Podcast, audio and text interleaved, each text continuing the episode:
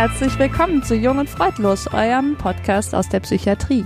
Wir senden wie immer live und direkt aus der Uniklinik Freiburg und der Klinik für Psychiatrie und Psychotherapie. Ja, und wir sitzen heute äh, mal wieder nur zu dritt in unserer kleinen Uhrrunde sozusagen. Da ist einmal Ismene, die Frau im Bananenpulli, heute Abend Assistenzärztin und äh, Profi fürs Fach. Ähm, und dann sitzt da Sebastian äh, ohne Banane heute, mhm. ähm, zumindest nicht am Oberteil. Nein. Ähm, auch Profi fürs Fach und Assistenzerzieher in der Klinik. Und äh, ich bin Moritz.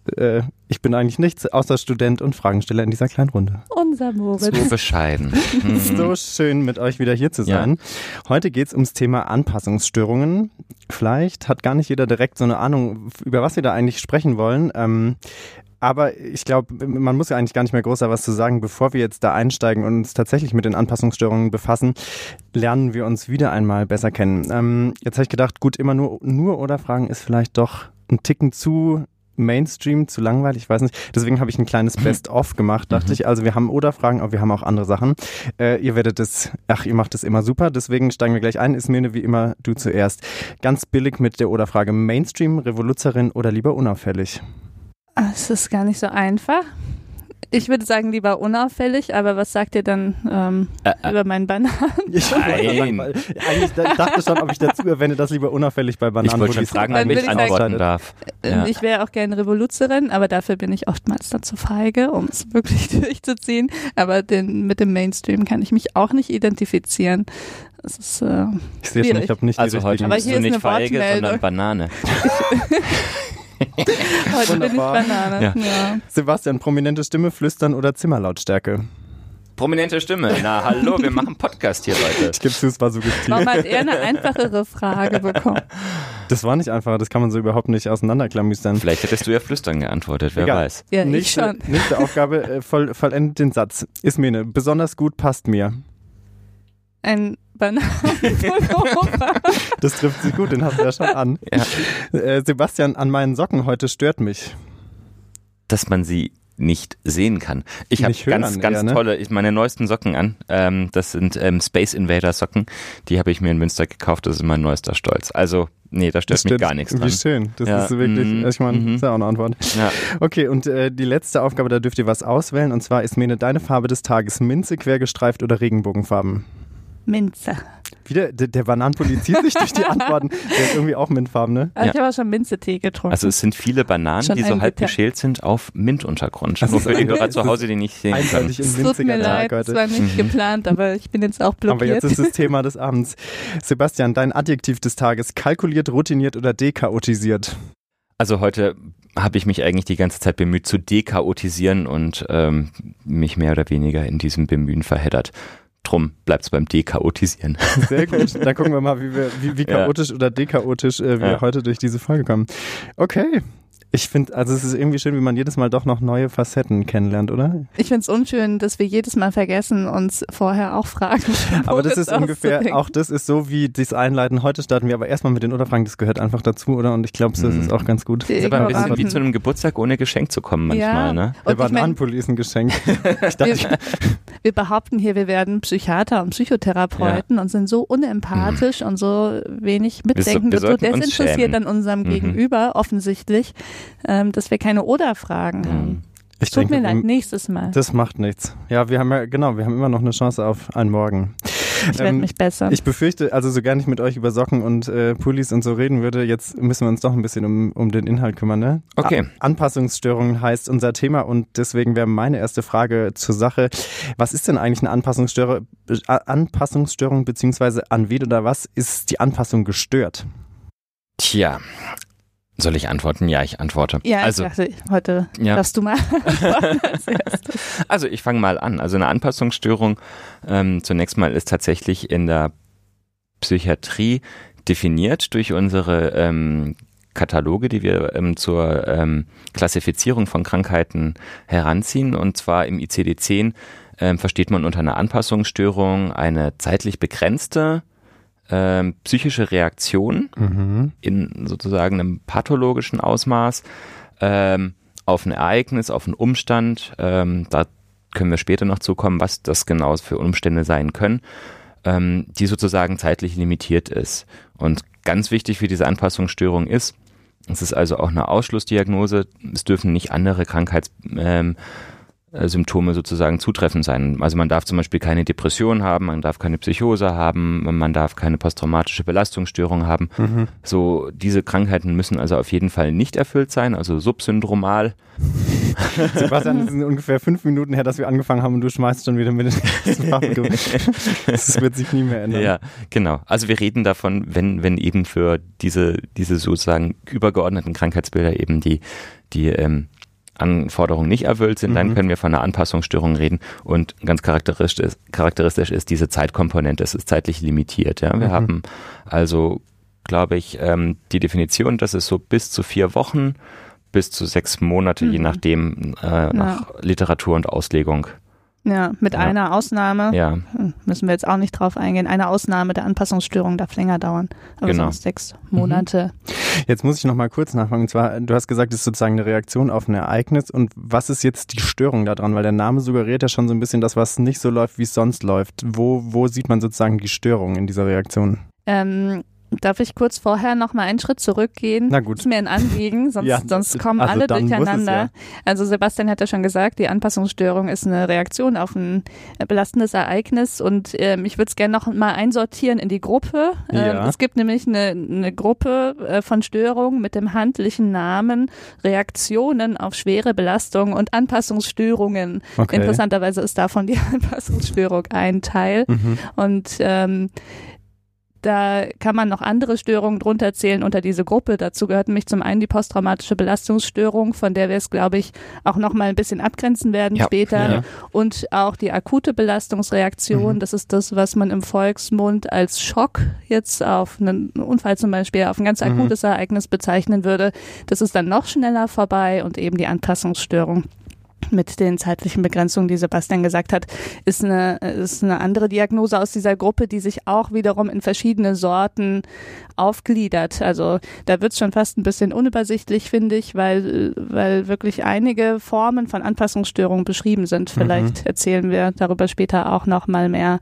Genau, und ähm, deswegen muss man vielleicht auch ein bisschen differenzierter nochmal auf deine Frage antworten, aber die musst du jetzt nochmal wiederholen, weil ich schon wieder vergessen. Dafür, dass Sebastian heute dekautisiert ist, hat uns Ismene jetzt ähm, dekautisiert uns erstmal in ein großes Ganzes eingeordnet. Jetzt wissen mhm. wir so, wo die Anpassungsstörung zu verordnen ist. Und meine Frage war eigentlich gewesen, weil Sebastian gesagt mhm. hat, es ist eine Reaktion auf dieses belastende mhm. Ereignis und der Name oder Ausdruck Störung suggeriert ja, dass was mhm. nicht so läuft, wie es sonst läuft. Und deswegen mhm. wäre meine Frage, was ist denn eigentlich gestört ja. in dieser Anpassung? Genau, also ähm, das ist da sind wir gleich schon wieder in dem, in dem heiklen Aspekt dieses Diagnosekonstrukts, weil der Übergang natürlich, wie immer, haben wir ja schon oft gehabt, äh, mhm. äh, bei psychischen Diagnosen fließend ist. Hier vielleicht sogar noch mehr fließend, weil natürlich ähm, Reaktionen auf Ereignisse auch wieder einen kulturellen äh, Hintergrund haben können Stimmt, und sehr ja. individuell und persönlich sind. Aber gemeint ist damit, ähm, denke ich vor allem, dass bei einer Anpassungsstörung wirklich ähm, Symptome auftreten. Das sind oftmals ich sage jetzt mal in Anführungsstrichen, depressiv depressive Symptome oder depressiv anmutende Symptome, können aber auch alle möglichen anderen Symptome sein, also Gefühlsstörungen, können auch ähm, Störungen des Sozialverhaltens sein. Ähm, nach der Literatur, ähm, die wir jetzt hier herangezogen haben, ist das Einzige, was nicht passieren darf, eigentlich, dass man halluziniert oder, ähm, oder wahnhaft wird. Mhm. Da müsste dann, da müsste man einfach an andere Diagnosen genau, denken. Genau, da, da, sollte man mhm. eher an andere Dinge denken. Mhm. Aber ansonsten kann man alle möglichen psychischen Symptome bekommen, auch Ängste, sind ganz häufig, mhm. Schlafstörungen, mhm. ähm, bis hin zu Suizidgedanken. Das ist auch was, ähm, was, was ganz wichtig ist. Wir werden vielleicht später nochmal darauf eingehen, dass eine Anpassungsstörung eben eigentlich ja keine Depression zum Beispiel ist und oftmals wird es dann als ein, ein leichterer Zustand oder eine leichtere Erkrankung gesehen, weil das ist ja nur eine Reaktion mhm, auf ein mhm. Ereignis, aber ähm, Suizidalität ist gar nicht selten. Also kann ja. eigentlich trotzdem auch schwerwiegende Auswirkungen ja. für die Betroffenen genau. haben tatsächlich. Genau. Okay, das heißt sozusagen die, die Störung in dem Namen Anpassungsstörung sagt, dass man eine verstärkte Reaktion auf ein belastendes Ereignis hat, kann man so sagen? Oder, oder eine, hm. eine, in eine depressive Richtung lass gehende? Im Prinzip schon, oder? Ja, ja, also lass uns doch es doch an einem Beispiel durchexerzieren, mhm. ja. Also ähm, durchexerzieren. Ja. ja. Dann mal. Also ähm, zum Beispiel lohnt sich es, finde ich, jetzt mal auf die möglichen Auslöser zu gucken, ja, ja. für so eine Belastung Belastungsreaktion, ähm, die auch zu einer Anpassungsstörung führen kann. Also bei, bei Erwachsenen zum Beispiel ganz klassisch sind zum Beispiel Ehe- oder Beziehungsprobleme, also häufig mhm. auch Trennung, mhm. Scheidung oder ähm, der Tod von mhm. nahestehenden Angehörigen von Partnern. Ja. Ähm, es kann sein, dass es ähm, irgendwelche Konflikte im Umfeld gab. Es kann, können Arbeitsplatzprobleme sein, finanzielle Probleme, mhm. ähm, auch eine körperliche Erkrankung von einem selber oder auch von nahen Angehörigen, ähm, Alkoholprobleme, Drogenprobleme, all das kann auch ähm, sowas verursachen. Also die Ursachen sind mannigfalt. Ähm, mhm. wichtig ist aber, dass es halt eine von diesen Ursachen sozusagen identifizierbar gibt. Ja, die mhm. kommt nicht aus dem Nichts heraus. Und ja, das ist, glaube ich, auch schon mal wichtig. Also ja. die muss man tatsächlich ja dann auch irgendwie mhm. erfahren können ne, von der Person. Also irgend so ein Ereignis genau. muss es geben. Genau, mhm. das ist also die Vergabe der Diagnose streng gekoppelt daran, dass wir tatsächlich so ein mhm. Ereignis mhm. finden. Und das klar in einen zeitlichen Zusammenhang damit zu bringen, ist die Symptomatik. Und ähm, was jetzt zum Beispiel eben gerade nicht als Anpassungsstörung gilt, ist eine Trauerreaktion auf den Tod von Angehörigen. Mhm. Ja, das ist ja sozusagen, ich sage mal in Anführungsstrichen normal. Ja, ähm, das heißt, dass man traurig ist, dass die Stimmung verändert ist, ja, dass die Wahrnehmung äh, von von Gefühlen und so weiter stark gestört ist. Das ist infolge von Trauer nun mal leider so. Ja. Und da könnte man jetzt wieder abgrenzen, sozusagen die pathologische Trauer, die dann halt einhergeht mit Aggression oder mit Alkohol- oder Drogenproblemen, die dann kommen. Dann könnte man wieder von einer Anpassungsstörung sprechen. Okay. So. Ja, das, ist nicht heißt, so einfach abzugrenzen, oder? Mh, richtig. Also der Punkt ist, was ist jetzt in dem Fall gestört oder was ist da sozusagen abweichend von der Norm, das entscheidet in dem jeweiligen Moment natürlich der Untersucher und der Patient mhm. gemeinsam in ihrem Gespräch und es entsteht da. Mhm. Ja, und das ist natürlich ein sehr, sehr individuelles Konstrukt, was in einer anderen Konstellation auch wieder anders entstehen kann. Mhm. Ähm, deswegen ist es nicht so richtig handfest zu greifen. Mhm. Ja. Und ähm, das Gestörte wird auch dadurch definiert, dass ähm, mit dieser Belastungsreaktion dass die nicht, ich sage jetzt mal, normal verarbeitet werden kann, sondern ähm, man wird es ja dann auch sehen, wenn sich jemand beim Arzt meldet, weil mhm. er eben mit den Symptomen, die durch diese Belastung entstanden sind, ähm, nicht mehr zurechtkommt. Wie habe ich den Satz angefangen? Wenn sich jemand beim Arzt meldet, weil er mit den Symptomen nicht mehr alleine nicht zurechtkommt, ja. nicht mehr schlafen kann oder ähm, die ganze Zeit ähm, am Bein ist, sein Leben mhm. nicht mehr so richtig auf die Reihe kriegt, dann würde man wohl davon ausgehen, dass der, dieser Ablauf gestört ist. Mhm. Ja, das ist, glaube ich, ein mhm. ganz guter Punkt. Und leitet schon über zu meiner nächsten Frage. Und zwar, du hast jetzt, oder Sebastian hat gesagt, mhm. das entsteht in dem Gespräch von sozusagen Untersucher, Untersucherin und der betroffenen Person. Du hast auch gesagt, äh, wenn sich die Leute Hilfe suchen. Was würdet ihr denn sagen, wer stellt denn häufig so eine Diagnose? Ist es eher eine Sache von Hausärztinnen und Hausärzten oder ist es eher tatsächlich jetzt was, was man in der Klinik, in einer, in einer psychiatrischen Klinik sieht? Oder wo würdet ihr sagen, wird es äh, meistens äh, zuerst zum Thema? Also bezüglich der Hausärzte muss ich ehrlich sagen, da müsste man die einfach mal fragen. Bitte, habt ihr nicht so ein zweites Licht, was direkt aus der Hausarztperspektive antworten kann? Also, es gibt da ganz, ganz wenig Studien zu. Ich habe gelesen, dass es bei Hausärzten relativ selten kodiert wird. Kodiert ähm, heißt, dass man die Diagnose sozusagen genau, im Computer das ist sozusagen das, was man nachvollziehen kann, mhm. was die Hausärzte tatsächlich in ihrer Praxis machen. Ja. Ja. Die geben es wenig als Diagnose an. Ähm, wo wir es jetzt ganz häufig sehen, ist zum Beispiel bei uns in unseren Notdiensten, in unseren psychiatrischen Notdiensten, ja, das ist ganz häufig, dass es irgendwo ein Ereignis gab und die Angehörigen packen dann irgendwann ihren Betroffenen ein und sagen so, das geht jetzt nicht mehr, das ist jetzt einfach over the top und jetzt ähm, ja. suchen wir uns mal Hilfe. Ja. Okay. Das ist also in unseren Diensten sehr, sehr häufig mhm. wirklich mhm. der Fall. Ich denke auch Psychiater ähm, werden, niedergelassene Psychiater werden aufgrund der langen Wartezeiten wahrscheinlich eher erst spät konsultiert und haben es wahrscheinlich deswegen auch seltener. Ich glaube, viele sozusagen Erstkontaktstellen mhm. dürften das sehen. Und ich denke, in anderen Kliniken wird es das auch immer mal wieder geben. Mhm. Jetzt ähm, zum Beispiel in der neurologischen Klinik ähm, gibt es ja auch oft, also regelhaft zum Beispiel nach Schlaganfällen auch depressive Reaktionen im mhm. weitesten mhm. Sinne, ähm, wo ich zum Beispiel dann auch das manchmal Anpassungsstörungen nenne, wenn wenn die Zeit ähm, dieser Symptome jetzt noch so kurz ist, dass ich ähm, noch nicht so richtig weiß, worauf läuft es hinaus. Also mhm. wenn, wenn das Ereignis vielleicht sogar erst ähm, weniger als zwei Wochen her ist, dann hat man irgendwie noch nicht ähm, das zeitliche Kriterium für eine Depression. Man hat sich vielleicht noch nicht entschieden, ob man jetzt medikamentös behandeln muss oder ob sich das von alleine widerlegt. Ja, Und ja, ähm, ja ich glaube, dass es oftmals dann so eine Lösung ist, wenn man sich noch nicht ganz festlegen will. Mhm ähm, dann, Macht ja auch irgendwie Sinn, dann ja. wie so eine Art Zustandsbeschreibung für einen Moment und der auch nicht jetzt in Stein gemeißelt ist in mhm. dem Fall, oder? Wobei selbst da, wenn man mal ganz kritisch ist, ist es auch immer gar nicht so einfach, finde ich, zu sagen, ist das jetzt auch schon eine gestörte Anpassung oder ist mhm. es vielleicht auch noch eine normale Reaktion auf das Ereignis, weil es einfach so von Mensch zu Mensch unterschiedlich ist, wie mit solchen Ereignissen mhm. umgegangen ist, äh, ja. wird oder wie überhaupt kommuniziert wird. Ähm, wie es der Person geht. Ja. Also, ja, also ich finde, man hat im Alltag ganz oft das Gefühl, es ist ein bisschen, mhm. ein bisschen schwammig alles. Ja. Mhm.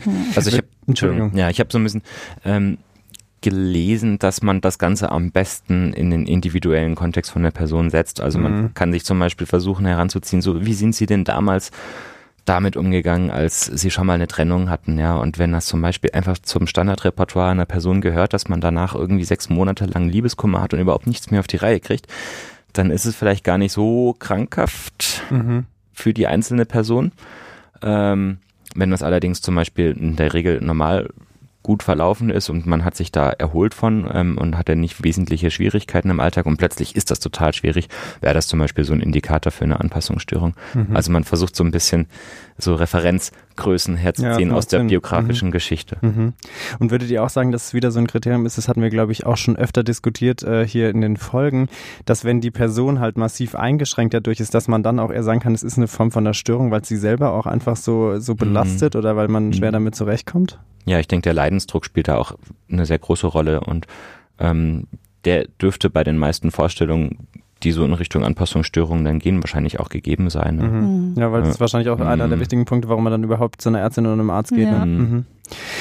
Gut, meine nächste Frage wäre eigentlich gewesen, wie sich die Betroffenen präsentieren oder wie man das sozusagen merkt. Ich glaube, das haben wir schon ganz gut äh, besprochen tatsächlich, oder? Wie sich so eine Anpassungsstörung äußert oder wollt ihr da noch ergänzend was dazu sagen?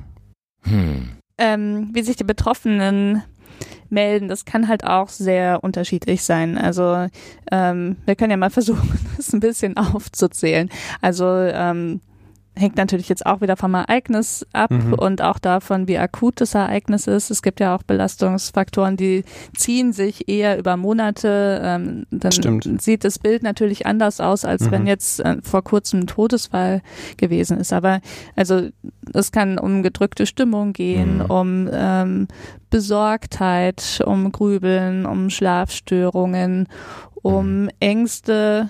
Ähm, es kann ganz diffus sein, also kann Zukunftsängste beinhalten, eine innere Anspannung, eine erhöhte, kann auch ähm, ich sag mal so vegetative Symptome mit sich bringen, also Zittrigkeit, ähm, Schwitzigkeit. Mhm. Ähm, Dass man das Gefühl hat, so Herzrasen oder sowas. Genau, solche Dinge können auch dabei mhm. sein. Das kennen wir auch, hatten wir, glaube ich, schon bei der Depression erzählt, da kann sowas auch dabei sein. Mhm. Dann gibt's ähm, teilweise auch ähm, ja, im weitesten Sinne dissoziative Symptome, darüber hatten wir uns ja auch schon mal unterhalten. Da gibt's ja Derealisation. Ähm, das kann zum Beispiel mhm. auch vorkommen. Man kann sich noch? auch sozial zurückziehen zum mhm. Beispiel. Ja, das ist auch was, was auffällt, vor allem Angehörigen und Freunden. Ähm, es gibt häufig auch die Somatisierungsstörung, ja, dass man zum Beispiel körperliche Symptome hat, also mhm. Bauchschmerzen oder mhm. irgendwelche Schmerzen hier, Schwindel, ja, also so ganz unspezifische Körpersymptome, mhm. ähm, die man nicht so richtig zuordnen kann. Was auch zum Beispiel jetzt aber eher bei Jugendlichen oder Kindern passieren kann, ist manchmal aggressives Verhalten, dissoziales Verhalten, ähm, und mhm. vor allem tatsächlich auch Drogen, Alkoholmissbrauch. Mhm. Was ja. ich ganz spannend fand, ähm, ist, dass es auch äh, bei Kindern schon Anpassungsstörungen geben kann.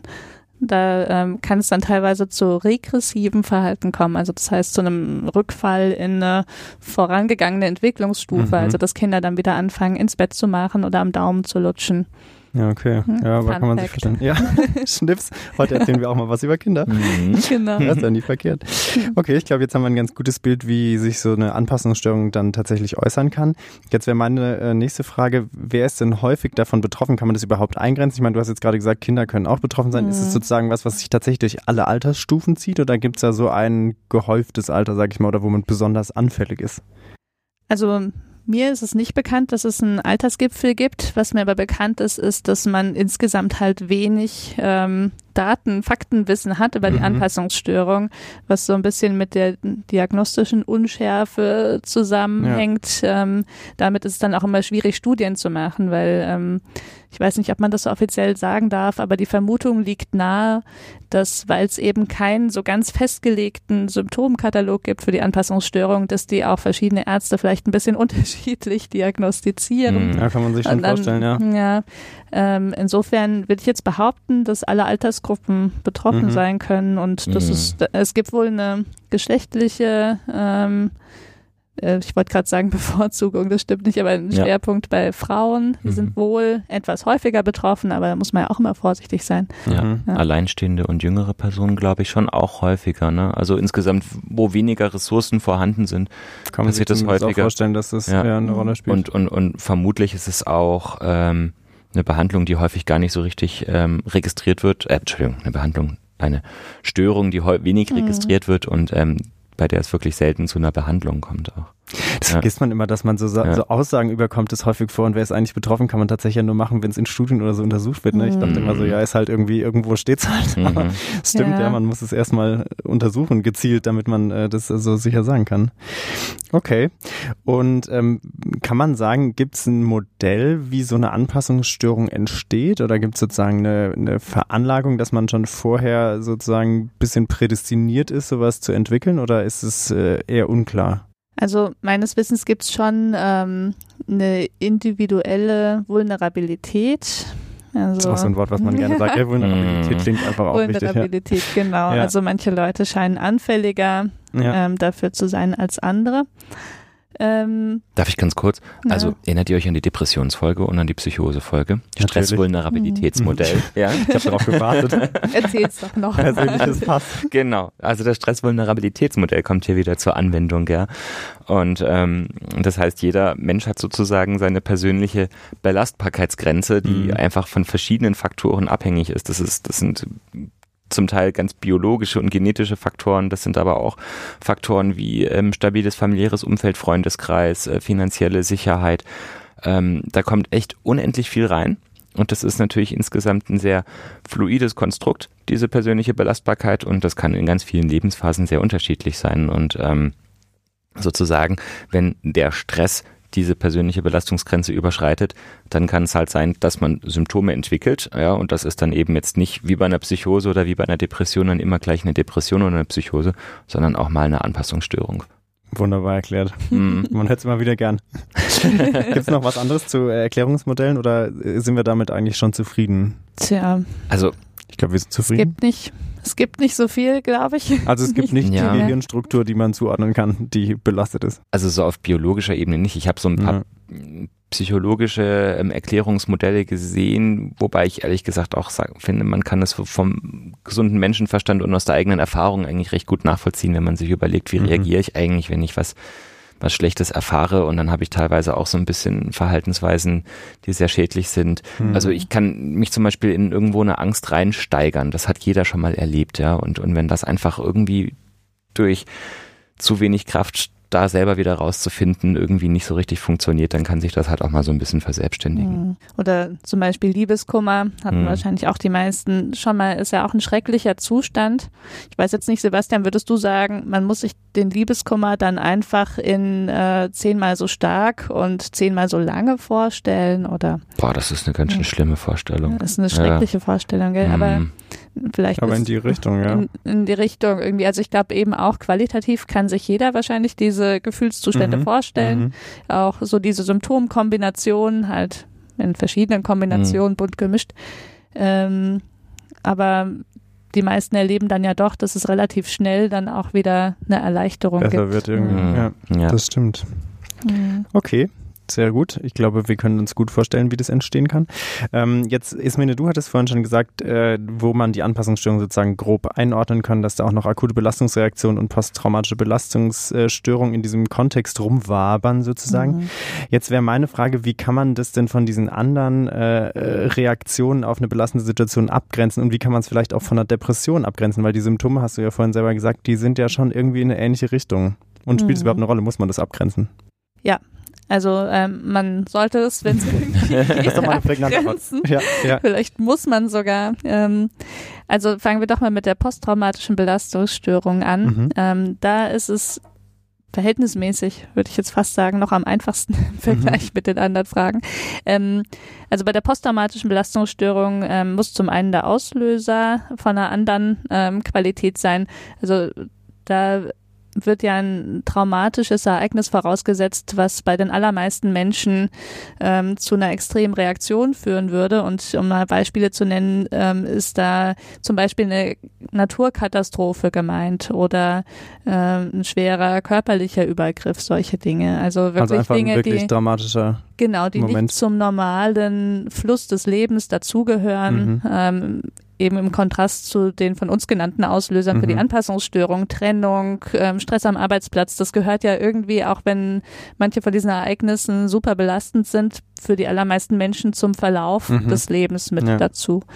Ähm, genau, das ist das eine. Und dann ist der zeitliche Verlauf von der posttraumatischen Belastungsstörung auch noch ein anderer habe das jetzt ähm, nicht alles komplett auswendig ähm, gelernt. Das macht nichts. Das Gute ist, wir können ja sagen, es wird noch eine Folge geben zu posttraumatischer Belastungsstörung. Ne? Da genau, haben, das da, wurde sich mhm. gewünscht und wir wollten mhm. das auf jeden Fall noch in einer eigenen Folge thematisieren. Genau, mit einem dann. eigenen Experten, genau. wenn alles gut klappt. Genau. Ähm, genau, aber ähm, die posttraumatische Belastungsstörung, da fangen die Symptome, soweit ich weiß, innerhalb von drei Monaten. Ist das richtig, Sebastian?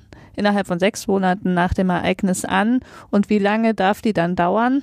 Die Anpassungsstörung darf ja maximal sechs Monate mhm, dauern, aber genau. die posttraumatische Belastungsstörung. Ich glaube, dem sind keine Grenzen gesetzt. Darf mhm. unendlich dauern. Mhm. Okay, also das Ereignis ist bei einer posttraumatischen Belastungsstörung deutlich gravierender, sag ich mal, oder einfach mhm. extremer und der zeitliche Verlauf ist dann ein anderer. Mhm. Genau. Das ist ja und schon mal die Symptome ähm, sind auch nochmal ähm, anders. Also mhm. Überschneidungen gibt es natürlich auch, aber ähm, sind trotzdem nochmal äh, andere Symptome, mhm. auf die man achten würde dabei. Aber das erzählt uns dann der Experte. Genau. Ich weiß jetzt gar nicht, wollten ja. wir da jetzt schon drauf eingehen? Weil du sprichst ja davon, dass das ähm, Ereignis wesentlich gravierender mhm. sein muss. Und das ist ja, also sage ich mal so, das ist ja irgendwie wischiwaschi, ne? Mhm. Was ist jetzt gravierender, oder? Sebastian, ähm. bitte dekapitisiere uns ein weiteres Mal am heutigen Tag. Nein, ich kann, ich kann das so jetzt leider nicht, nicht, Ja, genau, ich kann das jetzt leider nicht irgendwie schön aufdröseln, aber ich möchte ja. nochmal darauf hinweisen, dass natürlich die gravierende Dimension eines Ereignisses eben sehr stark vom Individuum abhängt, mhm. ja, und mhm. das Individuum sagt, wie gravierend ein Ereignis wahrgenommen mhm. wird und man kann auch eine PTBS das sind posttraumatische Belastungsstörungen. Ne? Entschuldigung, ja, genau. Die PTBS. Anhand von Ereignissen, die wir jetzt zum Beispiel nicht gravierend fänden. Ja, das ist, mhm. das ist eben immer im Auge des Betrachters. Mhm. Und ähm, deswegen ist es tatsächlich einfach auch schwierig, weil zu beurteilen, mhm. ist ein Ereignis jetzt eindeutig gravierend oder nicht. Ja, genau. Mhm. Das sind natürlich alles so Regel- und Lehrbuchfälle. Mhm. Ja, ja. Äh, wie schon gesagt, die Symptome sind anders und wenn dann genau diese typischen PTBS-Symptome auftreten nach ähm, zum Beispiel einer schweren Erkrankung, mhm. vielleicht mit ähm, Krankenhausaufenthalt oder so, mhm. wo man sagen würde, vom Ereignis her ist das vielleicht noch was für eine mhm. Anpassungsstörung, dann ja. muss man natürlich eine individuelle Entscheidung treffen. Mhm. Und da ist es dann auch wieder so, wie, wie halt überall in der Welt, wie auch im Baumarkt, wie ich wieder festgestellt habe, dass dann auch verschiedene Menschen, die man fragt, ähm, zu einer unterschiedlichen Entscheidung teilweise kommen. Ach so, ja. Ein Baumarkt ja. Analogon, das ist ja. sehr schön. Also wenn wir schon im Baumarkt sind und wir müssen noch das Regal, ähm, Anpassungsstörung von anderen Regalen unterscheiden, dann möchte ich aber ganz kurz nochmal anmerken, Pack wir müssen aus. auch noch Ausschlussdiagnostik mhm. betreiben bei einer ähm, Anpassungsstörung. Wir müssen wie immer eine organische mhm. Ausschlussdiagnostik machen. Mhm. Das heißt, organische Ursachen, wir haben schon ein paar Mal gehabt, das können diverse Erkrankungen, mhm. äh, vorwiegend des zentralen Nervensystems sein. Es kann aber auch irgendwie mal eine, eine ähm, Fehlregulation der Schilddrüse zum Beispiel sein, was auch ganz häufig passiert. Das sollte mhm. immer ausgeschlossen sein. Und bevor wir eine Anpassungsstörung diagnostizieren können, müssen wir eine Depression ausgeschlossen haben. Auf jeden okay. Fall. Das ist wahrscheinlich so die häufigste mhm. Differentialdiagnose neben der posttraumatischen Belastungsstörung. Psychosen und so weiter und so fort sollten wir auch alles ausgeschlossen haben. Also die Kriterien dürfen nicht erfüllt sein von diesen mhm. Krankheiten. Das hast du ja schon das Stichwort genannt. Ja. Es muss eine Depression ausgeschlossen sein. Moritz ja. hat ja nicht nur nach der Abgrenzung zur posttraumatischen Belastungsstörung gefragt, ja. ähm, sondern auch nach der Abgrenzung zu einer Depression. Wie schließt mhm. du denn jetzt die Depression aus? Die Depression würde ich ausschließen, indem ich zum Beispiel die Depressionskriterien abfrage und ich sehe einfach, die Kriterien für, sage ich mal, eine leichte Depression sind nicht erfüllt. weil zum Beispiel ganz häufig das Zeitkriterium von der Depression, mhm. also die depressiven Symptome müssen ja über eine Zeit von, naja, eigentlich mindestens zwei Wochen bestehen, mhm. ja.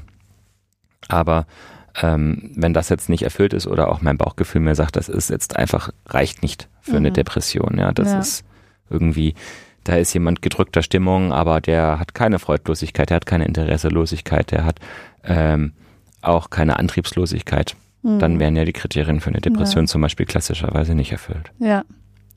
In dem Fall wäre es natürlich ähm, ganz gut abgrenzbar. Das gilt ja übrigens auch bei den anderen Symptomen, die man da haben kann. Wenn man jetzt zum Beispiel Ängste hat im Rahmen der Anpassungsstörung, dann darf auch da nicht die mm ähm, dürfen auch da nicht die Kriterien für eine Angststörung erfüllt mhm. sein. Mhm. Das ist ganz schön kompliziert ja. mit diesen ganzen Kriterien. Da mhm. darf ich euch ganz kurz fragen, ihr sagt jetzt immer, man muss die Sachen ausschließen und auch das Organische, was du gerade gesagt hast, mhm. Sebastian, muss man ausschließen.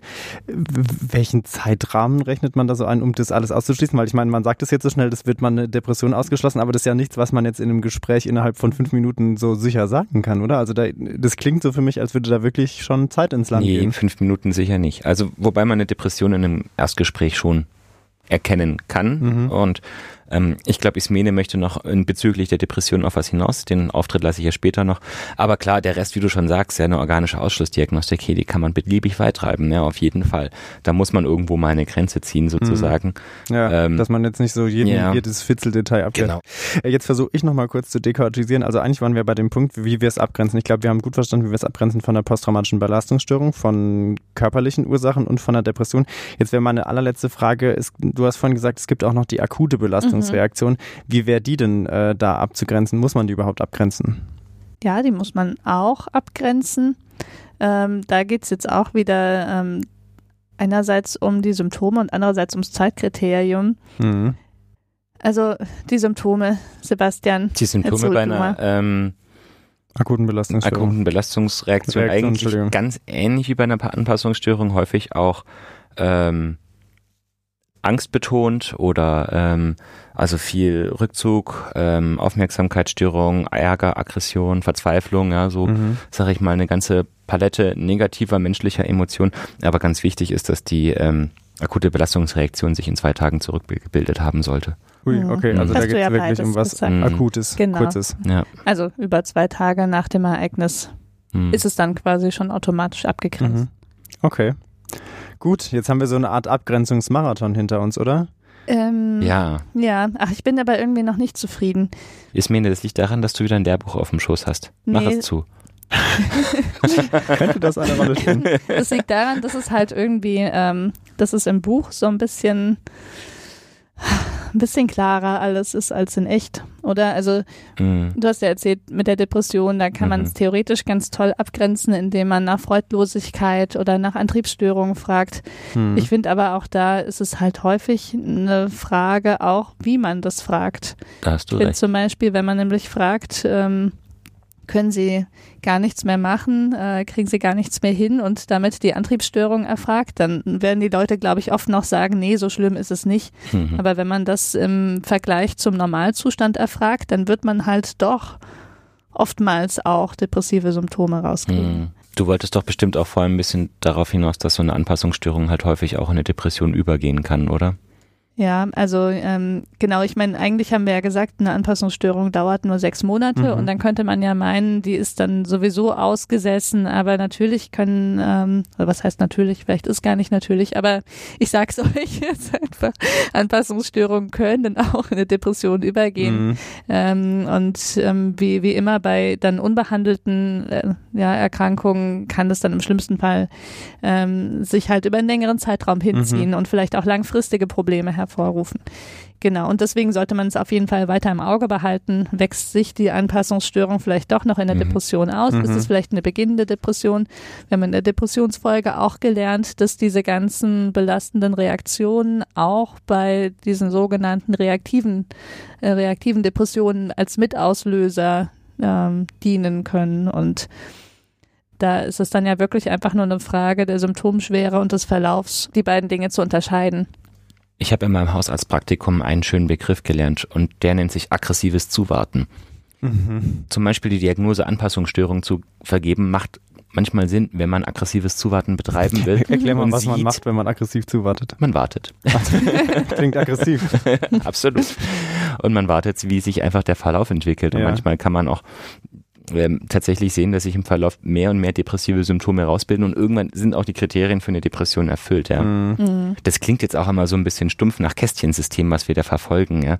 Das ist so ein bisschen die Kunst natürlich in der, in der Klinik dann sozusagen da so eine, eine Linie dazwischen zu bilden, weil Menschen verhalten sich nun mal nicht in Kästchen, sondern die bewegen sich mhm. eben frei flottierend ja, irgendwo ja. im Raum und ähm, wir haben ein System, das das versucht so abzubilden in Kästchen, damit es irgendwo klassifizierbar ist. Aber das mhm. wird dem Individuum tatsächlich manchmal nicht gerecht. Und ich glaube, die Anpassungsstörung ist halt nun mal so eine Übergangsschwelle zu vielen anderen Erkrankungen und halt auch zum Gesundsein. Und ähm, deswegen ist es einfach auch schwierig, glaube ich, die mhm. Abgrenzung zu betreiben, weil wir sehr, sehr scharfe, äh, sehr, sehr unscharfe Grenzen haben in manche Bereiche. Mhm. Und ähm, das ist es, was natürlich auch ein bisschen interessant macht, weil, mhm. denke ich mal, das ist, was viele Leute noch sehr, sehr gut nachvollziehen können.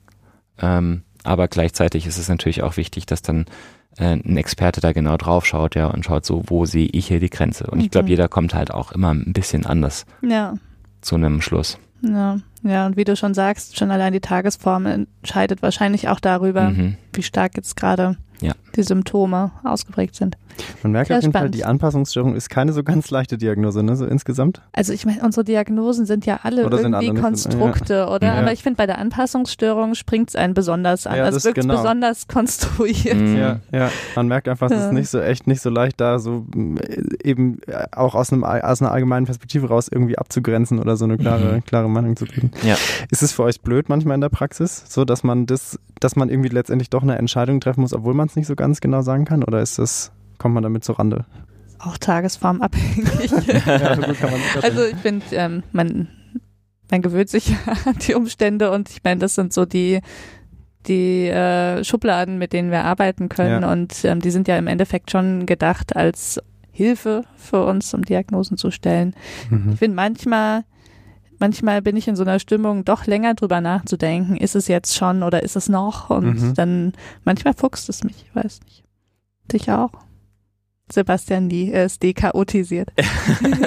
nee, mich fuchst es auch manchmal. Ich hatte schon viele lebhafte Diskussionen abends mit Freunden darüber, die mich dann auch gefragt haben, ähm, sag mal, ist das jetzt schon Depression oder ist das noch Burnout? Und die mhm. wollten dann von mir hören, dass ich dann irgendwas als krank klassifiziere ja. und dann sagen die, das ist doch gar nicht krank, ihr Psychiater, ihr versucht immer alles zu pathologisieren und so und das, das trifft natürlich schon einen empfindlichen Nerv so ein bisschen, ja? ja. Ich meine, da sind wir sehr verwundbar an dem Punkt, eine klare Grenze zu ziehen, was ist gesund und was ist ungesund, ja. ja. Hm. Aber ich möchte da manchmal ganz gerne auf andere Fachdisziplinen verweisen, die haben genau das gleiche Problem. Ja, das stimmt. Und hm. ähm, ich glaube, das hat halt die Medizin so an sich, ja. Es gibt einfach keine, keine Katalog- ähm, Definition von Gesundheit ja. und Krankheit und ja. ja. irgendwo muss man sich da halt manchmal in Grauzonen bewegen. Das stimmt. Du hast auf jeden Fall in deiner Anekdote schon ein super Stichwort zur nächsten Frage gegeben und zwar mhm. Burnout. Als ich so drüber nachgedacht habe äh, mit Thema Anpassungsstörungen, habe ich nämlich gedacht, Burnout geht ja irgendwie auch in so eine potenziell so eine Richtung, sagen wir mal. Deswegen wollte ich euch eigentlich nochmal fragen, so wie kann man das Burnout in dem Zusammenhang einordnen? Kann man es überhaupt da einordnen oder hat es gar nichts damit zu tun? Wie ist es? Willst du was zum Burnout sagen, Sebastian? Ja, also ich denke, also das Burnout wird von vielen Leuten ja sozusagen als ähm, autonomer Begriff verwendet mhm. und ähm, ich, also ja, wir können uns ja bestimmt darauf einigen, dass Burnout was mit dem Thema arbeitsbezogener Stress zu tun hat. Mhm. Einverstanden. Machen wir jetzt. Ja. ja. Und ähm, im Zusammenhang mit diesem arbeitsbezogenen Stress kann es zu psychischen Reaktionen kommen. Mhm. Und ähm, ich glaube, was nicht ganz klar ist, was alles noch in diesen Begriff Burnout reingehört und was nicht mehr in diesen Begriff reingehört. Hm. Also wenn ich von Menschen Leuten höre, äh, von Leuten höre, sie hatten einen Burnout von manchen Patienten damals und dann höre ich mir an, was war denn da?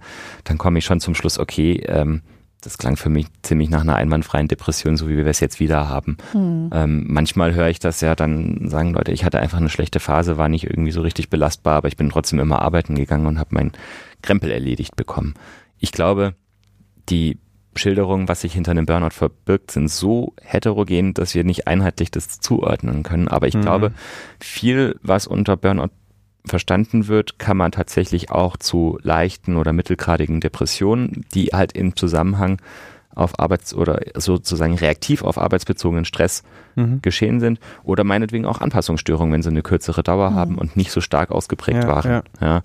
Und ähm, ich glaube, was beim Burnout ganz wichtig ist den Leuten, ist, dass sie sozusagen ähm, ein bisschen dazu gebracht wurden durch eine fehlende Work-Life-Balance und durch, durch, durch ähm, sozusagen eine Gratifikationskrise bei der Arbeit. Ich habe auf dieses den Begriff sogar die Gratifikationskrise. Ich habe es nämlich auch schon mal, äh, ich habe da ja. irgendwann mit meiner Mutter darüber diskutiert, habe ich gesagt, ja, es ist eine Gratifikationskrise und es klingt einfach so wahnsinnig gut. Mhm. Ist ein ganz wichtiger Begriff, finde ich. Ja. Viele Leute werden, also um es kurz zu definieren, kurz erklären, genau. genau, die Gratifikationskrise ist, wenn man einfach das Gefühl hat, ich stecke viel in etwas rein, aber ich bekomme nichts zurück. Mhm. Das ist natürlich super individuell und sehr ja. subjektiv was diese mhm. Gratifikationskrise ist. Und genauso ist halt auch dieser Begriff Burnout, der ist auch subjektiv. So. So, wir, heute ja. sind also wir die Antwort lautet ja. die Antwort? Auf welche Frage? Ob man das in Zusammenhang bringen kann? Mhm. Mhm. Ja, man kann ja. das. ja. ja. Und den mhm. Rest, da muss man sich das anhören, was Sebastian mhm. gesagt hat. Okay, jetzt haben wir noch über das Burnout geschnackt. Ähm, jetzt äh, finden wir wieder zurück zu unserem roten Faden. Und zwar haben wir jetzt, glaube ich, ganz viel darüber gesprochen, wie sich so eine Anpassungsstörung äußern kann, wie schwierig das manchmal vielleicht ist zu entscheiden, ist es jetzt eine Störung, ist es nicht, wie kann man es abgrenzen. Jetzt ähm, ist vielleicht eine praxisrelevantere Frage, ab wann sind denn Anpassungsstörungen tatsächlich behandlungspflichtig? Also die Diagnose zu haben, ist es eine, aber wann muss man sozusagen aktiv was dagegen tun? Also auch das hängt wieder vom individuellen Leidensdruck ab. Es gibt leider nicht so die ähm, Heute, heute kriegen wir keine äh, Patentantwort. Ja. Also Sebastian hat ja schon angedeutet, in manchen Verläufen ähm, kann man vielleicht nach einem ersten entlastenden Gespräch wirklich erstmal abwarten. Ähm, kommt natürlich auch wieder auf die Ressourcen der Person an. Mhm. Gibt es ein Umfeld? In manchen Fällen reicht's ähm, womöglich einfach mit Unterstützung äh, durch das Umfeld, mhm. äh, diese Krise zu bewältigen. Ja. Ähm, oder gibt es das überhaupt gar nicht? Dann ähm, ist es vielleicht auch schon eher notwendig, nochmal stützende Gespräche anzubieten.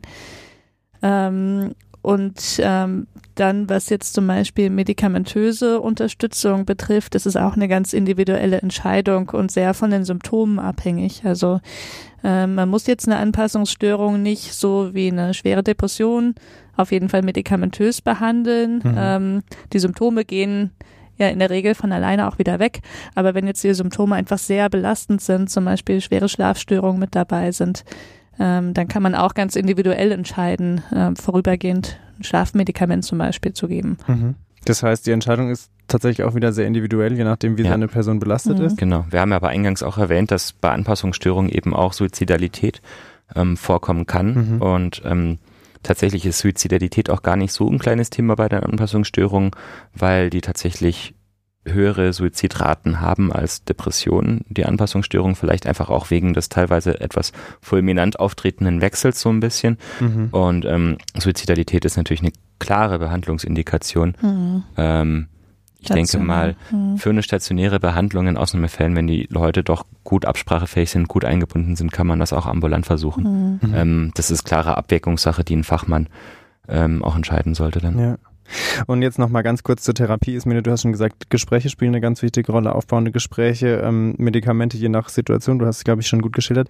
Ähm, macht man denn da auch so klassische Psychotherapie in dem Fall? Oder also vielleicht sind die Gespräche auch schon mhm. psychotherapeutische Interventionen, aber mhm. gibt es so ein psychotherapeutisches Programm, wie jetzt, äh, wie wir es schon gehört haben bei Depressionen zum Beispiel oder bei anderen Erkrankungen?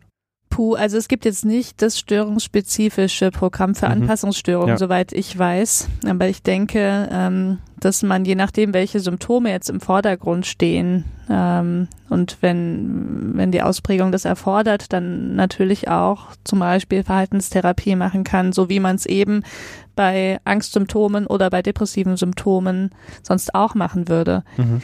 Ähm, ganz praktisch gesehen ähm, weiß ich gar nicht, wie es ist, wenn man jetzt wirklich mit der Diagnose Anpassungsstörung einen Psychotherapieantrag stellen würde.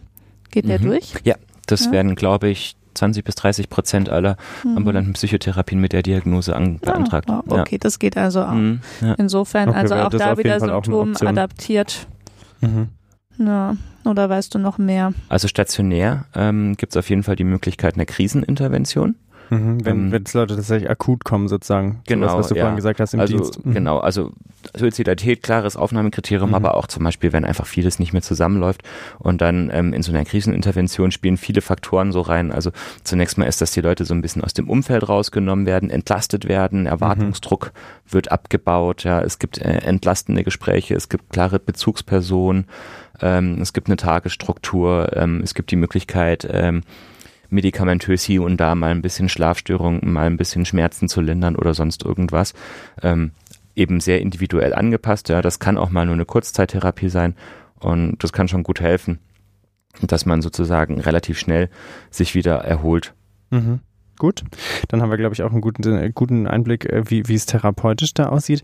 Und äh, jetzt ist mir, du hast vorhin schon gesagt, das kann auch übergehen in Depressionen. Kann man denn generell sowas sagen zum Verlauf? Diese sechs Monate waren jetzt immer wieder so im Raum gestanden. Ähm, mhm. Wie sieht es da aus? Also wenn es eine Anpassungsstörung bleibt, sollte sie nach sechs Monaten vorbei sein. Dann ist sie auch einfach tatsächlich dann, weg. Dann oder ist sie weg. sozusagen. Mhm. Wenn es danach weitergeht, dann sollte man überlegen, ob es jetzt halt keine Anpassungsstörung mehr ist oder so, ob es eine Depression geworden ist. Mhm. Ich kann dir jetzt nicht sagen, wie viel Prozent der Anpassungsstörungen am Ende in andere Diagnosen übergehen, weil das, soweit ich weiß, eben auch nicht bekannt ist aufgrund dieser mhm. diagnostischen Unschärfe. Das macht doch nichts. Wir ähm, wissen schon mal, es kann aber potenziell sein. Es kann, es kann sein. Ja. Und dann dann steht man natürlich wieder vor dem Problem, dass man nicht so richtig sagen kann, war das dann vielleicht auch von Anfang an schon was anderes. Man mhm. hat es aber Anpassungsstörung genannt oder ist es übergegangen. Also das ist einfach ein schwierig zu erforschendes Thema. Mhm. Ja, aber ähm, genau, man sollte auf jeden Fall dann spätestens nach Ablauf dieser sechs Monate halt überlegen, wo stehen wir jetzt? Ja. Sind wir jetzt wieder bei gesund oder sind wir bei ähm, Angststörungen oder bei Depressionen gelandet oder bei was anderem? Ja, und würdet ihr sagen, ist es sozusagen was, einmal eine Anpassungsstörung und dann ist man immun oder kann das theoretisch bei einem nächsten äh, belastenden Ereignis wiederkommen und sich in einer ähnlichen Form abspielen? Also da es keine Antikörper gegen belastende Ereignisse gibt, leider. Ich dachte mir schon sowas. Gibt es auch keine Immunität gegen Anpassungsstörungen. Mhm. Nee, wir haben es ja schon so ein bisschen gehabt. Es hat halt mit der individuellen Vulnerabilität ja. zu tun, ja. Und wenn das Vulnerabilitätsstressmodell ist einfach ist es überall. ist halt einfach ja. gut. Ja, ja. stimmt. es gibt halt allerdings Menschen, die mhm. ähm, aus so einer Krise, jetzt mal allgemein gesprochen, ähm, was für sich mitnehmen, was mhm. lernen und vielleicht dann auch Handwerkszeug mitnehmen für die nächste belastende Situation. Das ist auch sehr typabhängig, sag ich mal. Die einen ähm, können vielleicht zukünftig besser mit anderen Krisen umgehen, die anderen haben aber vielleicht halt wieder was auf ihrem Vulnerabilitätskonto, ähm, weil es eine anstrengende Krise mhm. war und, ja. und schlimm war und sind dann vielleicht, ähm, je nachdem auch wann das nächste Ereignis kommt, eher eher weniger belastbar. Ja, mhm. ja stimmt, ist interessant. Mhm. Ist eigentlich tatsächlich davon abhängig dann, wie, wie man damit mhm. umgeht oder was man aus so mhm. einer, so einer Situation dann mitnimmt. Ja. ja. Kann man sich vorstellen. Okay, dann äh, kommen wir doch zum Schluss vielleicht noch so ein bisschen zum äh, Privaten oder zum Alltag sozusagen. Was würdet ihr denn sagen, ähm, wenn man jetzt mitbekommt, bei einer Freundin oder bei einem Freund ist so eine belastende Situation wie zum Beispiel der Tod von einem Angehörigen oder, oder eine Trennung oder sowas eingetreten. Worauf sollte man denn achten nach solchen Situationen? Mhm also wir haben ja schon ein bisschen besprochen, dass nach solchen Situationen eine Trauerreaktion bei Tod von Angehörigen einfach auch normal ist. Mhm. Ja, das, das kann ähm, viel Angst, viel Verzweiflung, viel Trauer mit sich bringen. Ähm, die gehören dazu. Ähm, ich glaube persönlich, dass es wichtig ist, dass man Gespräche anbietet, dass man da ist, dass man immer wieder sagt, du, ich bin greifbar und sich aber gleichzeitig nicht aufdrängt. Mhm. Ähm, aber ganz klar sagt, wenn du was hast, ich komme zu dir, ich frage auch ab und zu mal ein paar Mal nach und ich frage dann einmal und wenn du Nein sagst, ist das okay. Ja, und ähm, ansonsten, wenn es Menschen sind, die man gut kennt, dann darf man sich auch gerne mal ein bisschen von seinem Bauchgefühl leiten lassen und schauen, verhält er sich ganz arg anders, als ich das so von der Person kenne, dann darf man auch ruhig mal so ein klein wenig nachfragen. Das schadet dann nicht. Mhm. Und ähm, ja, Ansonsten ist es natürlich eine Situation, die halt viel Fingerspitzengefühl erfordert. Ja. ja. Das heißt, man muss auf äh, kleine Schwankungen im Verhalten irgendwie relativ sensibel reagieren. Deswegen ist es schwierig, da generell so eine Anleitung für zu geben. Hm. Ähm, aber jetzt zum Beispiel sozusagen nach solchen Reaktionen, ich lasse dem erstmal Platz, der muss sich jetzt erstmal erholen, ich melde mich in sechs Monaten wieder, finde ich persönlich jetzt keinen besonders guten Ansatz. Ja. Ja, kann ich mich eigentlich nur anschließen. Ich glaube, dass bei also ich weiß nicht, wie viele Menschen diesen Impuls haben. Ich habe ihn zumindest mhm. ein bisschen, dass bei Menschen, die wirklich äh, in einer belastenden Situation stecken, eben zum Beispiel nach Todesfall, dass man so den Impuls hat, sich ein bisschen zurückzuhalten, dass man wie so Berührungsängste entwickelt, mhm, weil man nicht so Fall. richtig weiß, woran ist man. Man weiß ja am Anfang gar nicht, wie geht's jetzt der Person, in welchem Zustand ist sie. Ähm, eben will sie überhaupt äh, mit, mit jemandem sprechen oder fühlt sie sich gestört, wenn man sich meldet. Und ähm, die Berichte von ehemaligen Betroffenen zeigen aber, dass die Personen extrem drunter leiden, wenn sich dann auf einmal das ganze Umfeld zurückzieht. Also mhm. im Zweifelsfall sollte man immer, eben wie Sebastian schon gesagt hat, Gespräche anbieten, auch wenn vielleicht in dem Fall das Bauchgefühl erstmal sagt, so Obacht, da ist jemand irgendwie infiziert vom Unglück, mhm, halt ja. lieber zurück. Ähm, also das ganz wichtig, dass die betroffene Person nicht vereinsamt dann oder nicht das Gefühl hat, alle, ähm, alle Schrecken zurück mhm. vor sich zu melden. Auch ein Punkt, den wir schon ja. hatten. Naja, Gespräche anbieten ist auf jeden Fall wahrscheinlich immer mhm. förderlich. Mhm. Und wenn man dann, mhm. oder wenn die Person gar nicht das Bedürfnis hat, kann sie das ja, ja auch äußern. Aber ja. dann hat man zumindest so den Draht schon mal dazu. Genau, und einfach zeigen, man, man denkt an die Person, man ist da. Mhm. Ganz wichtig. Jetzt wäre noch meine letzte Frage zum Thema sozusagen, gibt es denn auch Möglichkeiten so für sich selber, wie man förderlich in Anführungszeichen mit belastenden Situationen umgehen kann, sozusagen so eine Art Anti-Anpassungsstörungsprophylaxe für einen selber. Kann man da was sagen? Gibt es so, so ein Handbuch? Es gibt ganz viel Forschung in letzter Zeit zu dem Thema Resilienz. Das ist bestimmt vielen auch ein Begriff. Also Resilienz ist sozusagen eine Unverwundbarkeit gegen psychische Belastungsfaktoren mhm. und ähm, dass es auch ganz multifaktorielles Geschehen ist, damit einhergeht. Also dazu gehört, dass man ähm, sich einen relativ gesunden Lebens ein gesundes Lebensumfeld schafft. Also ähm, dazu gehört einmal so bestimmt gesunder Geist in einem gesunden Körper, also mhm. dass man auf sich selber achtet, auf sein körperliches achtet, aber auch auf sein Umfeld achtet, dass man Hobbys hat, dass man Freunde hat, dass man ähm, enge soziale Beziehungen pflegt, dass man ähm, eine Arbeit hat, dass man der Tagesstruktur nachgeht, ja, dass man versucht, einfach viele Ressourcen zu haben, die man im Krisenfall aktivieren kann. Ja, und das sind teilweise kleine Dinge, die schon unglaublich wichtig sind. Und äh, wenn man, wenn man viel von diesen Ressourcen hat, dann hat man auf jeden Fall eine viel bessere Chance, mit diesen Situationen gut umgehen zu mhm. können. Mhm. Und ähm, ein viel geringeres Erkrankungsrisiko zum Beispiel für eine posttraumatische Belastungsstörung auch bei Extremereignissen. Okay. Mhm. Also seine persönliche Resilienz stärken ist mhm. sozusagen den Tipp, den wir heute mit nach Hause nehmen sollten. Mhm.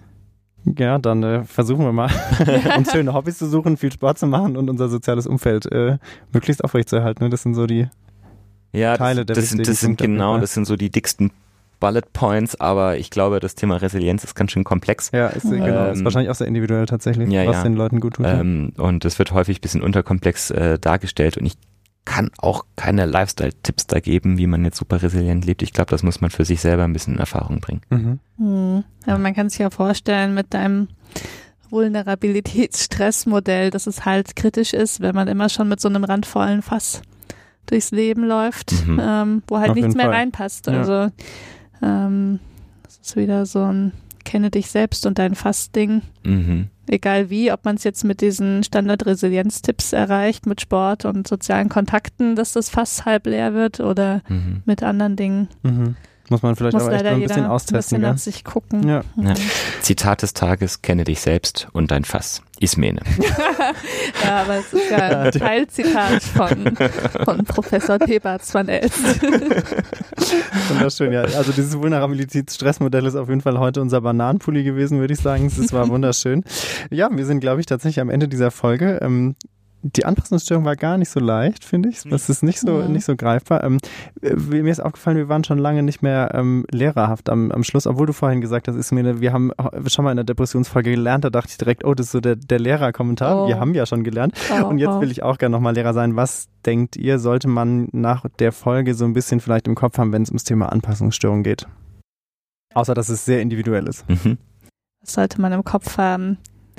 Also ähm, ich habe gerade noch was im Kopf, das muss ich noch kurz loswerden. Oh ja, PS. Das ist ja eigentlich ein besonderes ähm, Thema für uns, weil es ist ja eigentlich genau das Thema ähm, für unsere Zuhörer. Wir sagen ja immer, beziehungsweise wir sind ein bisschen nachlässig geworden. Wir sollen ja immer sagen am Anfang, dass wir uns an Menschen richten, die in, in Lebenssituationen sind, ähm, wo sich vielleicht was ändert oder Stimmt. die belastend sind. Mhm. Und ähm, eben genau das sind so diese typischen Anpassungsstörungssituationen. Eben man zieht von zu Hause aus, man hat einen neuen Lebensabschnitt. Mhm. Ähm, Genau, insofern ist es ja eigentlich ganz schön, dass wir heute endlich mal drüber gesprochen ja, haben, dass es wirklich was ist, was jeden betreffen kann. Mhm. Ähm, eben auch nach Ereignissen, die man selbst erstmal als relativ normal und zum Leben zugehörig betrachten ja. würde. Das heißt also, wenn man merkt, man kommt mit irgendeiner Situation im Leben, auch wenn die einem vielleicht nicht dramatisch genug erscheint, nicht gut zurecht, dann kann man jetzt vielleicht dran denken, dass es die Anpassungsstörung gibt. Mhm. Dieses spannende Konstrukt. Ja, auf jeden Fall. Man mhm. hat zumindest mal eine Idee, in welche Richtung es gehen könnte. Sebastian, willst du auch noch ein Schlusswort oder bist du? Anpassungsstörung ist, wenn dir das Leben den Boden unter den Füßen wegzieht. Zitat wow. Sebastian. Warst du das, das habe ich mir gerade ausgedacht. Grad, ja. Wunderschön. Ich würde sagen, da müssen wir nicht viel hinzufügen. Äh, es, hat sehr, es war schön, mal wieder äh, in dieser kleinen Runde zusammenzukommen. Mhm. Ähm, ich glaube, wir haben trotz der Komplexität und der, der, Individualität viel gelernt über die Anpassungsstörung. Ich glaube tatsächlich, dass man ein ganz gutes Bild im Kopf haben kann, wie sich das äußern kann. Und es hat sehr viel Freude gemacht. Und äh, dann vielen Dank äh, fürs Zuhören da draußen. Und ich denke, wir finden uns wieder hier, oder? Und äh, ganz bestimmt. Schaltet gerne in zwei Wochen wieder ein. Danke, Mori, für die obercoole Moderation. Und bis bald. Spaß hat's gemacht. Bis dann. Danke an alle. Ciao, ciao. Tschüss. Tschüss.